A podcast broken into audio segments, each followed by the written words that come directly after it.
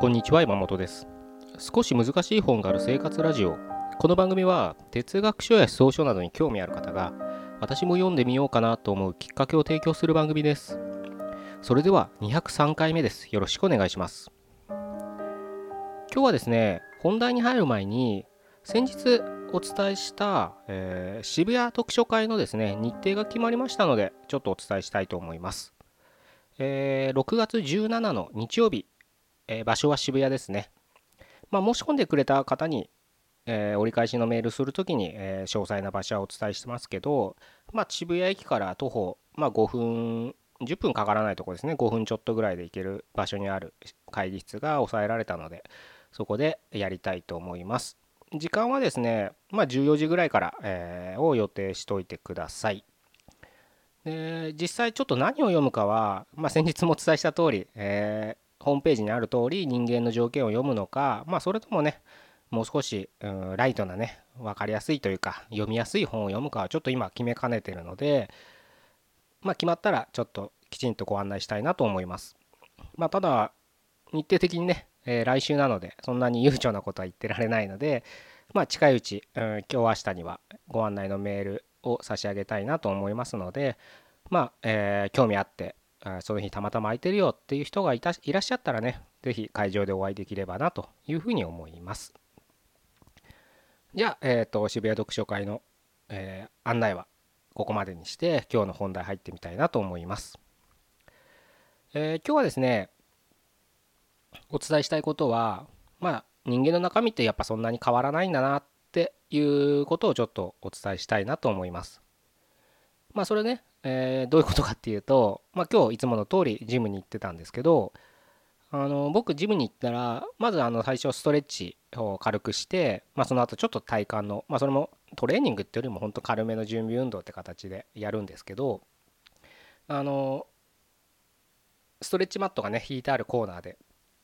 やるのででそこでいつも通りやってたんですけどまあそこにねあの2人の男の子が先にいて、まあ、ストレッチやってたわけですよ。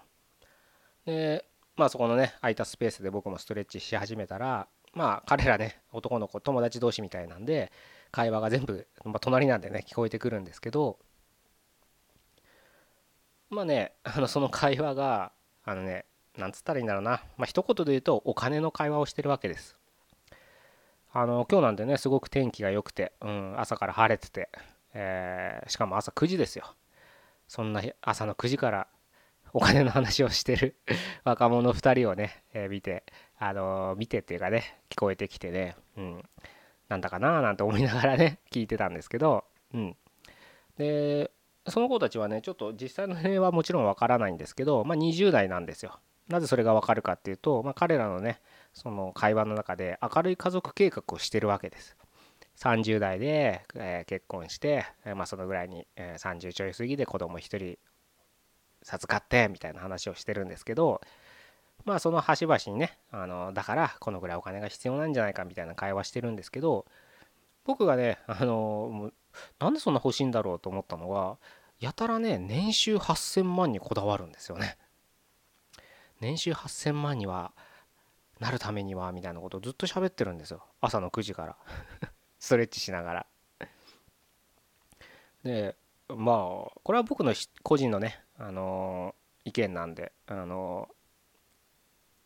スルーしてもらってもいいんですけど8000万も必要なのかななんて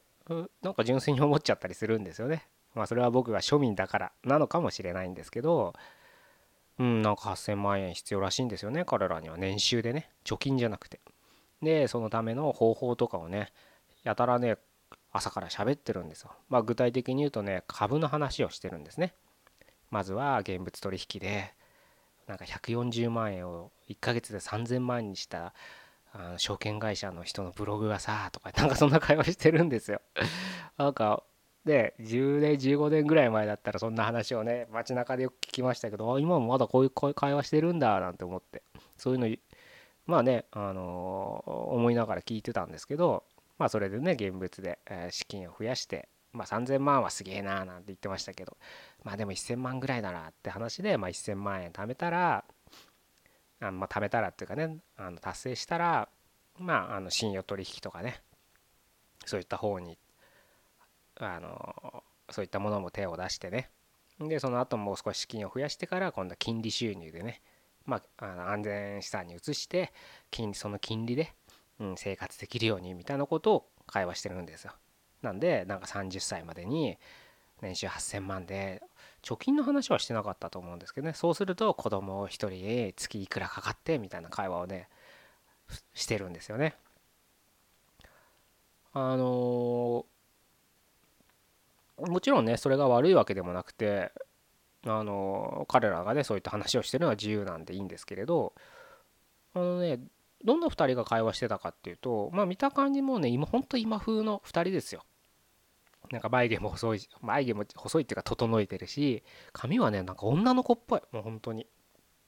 うんロン毛なのかなやっぱ。結べるぐらい長くて。1人はね。で多分ね これは僕の勝手な想像ですけど全身脱毛してる。なぜそんなことが言えるかっていうと、うんまあ、そういう子たちってね、もう自分の話に夢中になるからあの周りの環境とか見えてないんでね。もう僕がストレッチしてるエリアとかに平気で足とか伸ばしてくるわけですよ。自分の足とあのストレッチするためにね。でその足も今ね暑いからハンズまあジムなんて大体ねハーフパンツとかでやるので足が目の前に飛び出してくるわけです。ツルツルですからね。うんまあ確かに毛が薄い男の子いますけどね。多分してるんじゃないかな。なんかそんな雰囲気を醸し出す。全身脱毛ひげとかもないしなんかもうそういう感じの子だ子たちですよ。でも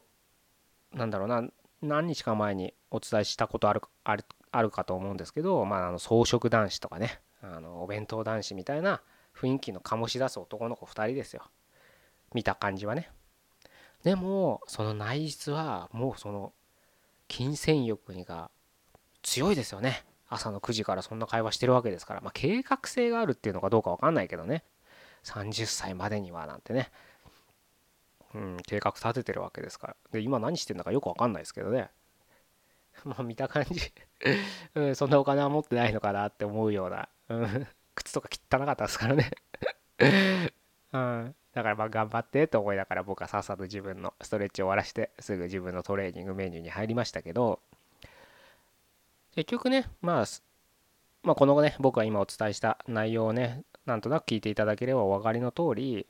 まあ僕がねその10代20代の時それこそ IT バブルがね盛んに言われてた時ですよ。まあホリエモンとかね村上ファントとか。うーんそんな時代ですよね。その時からやっぱりもう10年15年ぐらい経ってるわけですけれどやっぱりそういうのを目指すというか人間のね欲求として金銭欲うーんなんつったらいいのかな金銭欲だけじゃないとは思うんですけどね。他人より勝りたいとかね豊かに生きたいそのためにはお金が必要だっていうのを色濃く持ってる人たちがやっぱりいるんですよね。まあ当然っちゃ当然ですよ。あのー、最近はね、うん、ライフなんだワークタイムえなんだっけ？忘れちゃった。あの生活と仕事の両立みたいなこと言われてたりね。働き方改善とか言われててね。あのお金だけじゃなくてね。うん、もう少し違う幸せっていうのもねあるんじゃないかみたいなので。まあ田舎暮らしであったりとかね。いろんなことが言われてる中でもそういうのがねもちろんある事実を踏まえながらも実際中身はそんなに変わってないんじゃないかなって僕は思うんですよね。それをねちょっと知っとくと知っとかないとだと、まあ、自分の立ち位置とかうん何か本を読む上あのそういった哲学書とかじゃなくて今その新刊と言われてるようなねビジネス書とか、うん、そういったものだってどういう流れで世の中が進んでるのかみたいなこともなんとなくつか、えー、めたりすると思うんですよ。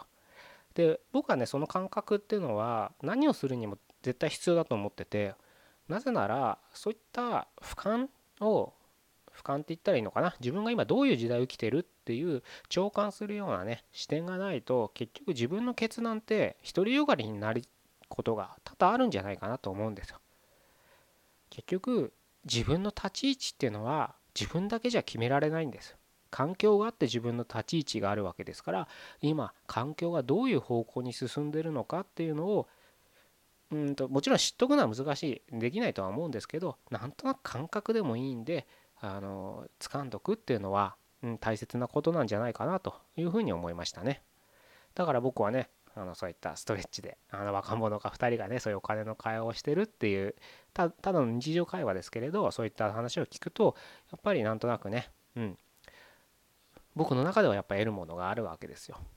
じゃあ仮にね僕がねそういった今20代の子たちに向かって何かセミナーをしたりとか何かサービスを提供したりとか何かうん彼らの前で話をしなきゃいけないみたいな時になった時にじゃあどういった話をしようかっていう時に一つヒントになったりするわけですよね。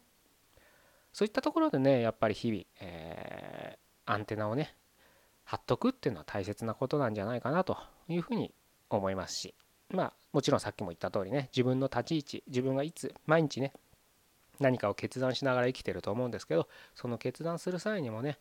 周りがどういうスピードでねどういう方向に進んでるんだっていうのはね自分の耳で聞いた目で読んだ体感したってことをやっぱ取り入れるのは大切なことなんです。あのニュースで分かるよネットで分かるよなんていう人も多いとは思うんですけれどまああれはあくまで他者の情報だってぐらいでね参考程度にとど、めておいてやっぱり自分がね見たり聞いたりしたことっていうのはあのネットでね読む情報とは運命の差がありますからそういったところをきちんとあの把握して、うん、置くのは大切かなと思います。